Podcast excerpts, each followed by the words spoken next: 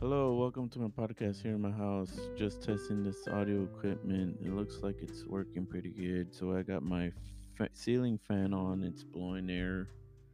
I don't think you could hear it, and I think it everything sounds pretty good. Now I wish I could put YouTube um, music so it could play in the background, but it does not does not work. I guess uh, Spotify or uh, Anchor um, blocks blocks that that music somehow, and you gotta use whatever they provide, which which I don't like, but oh well. Um, not sure if you could upload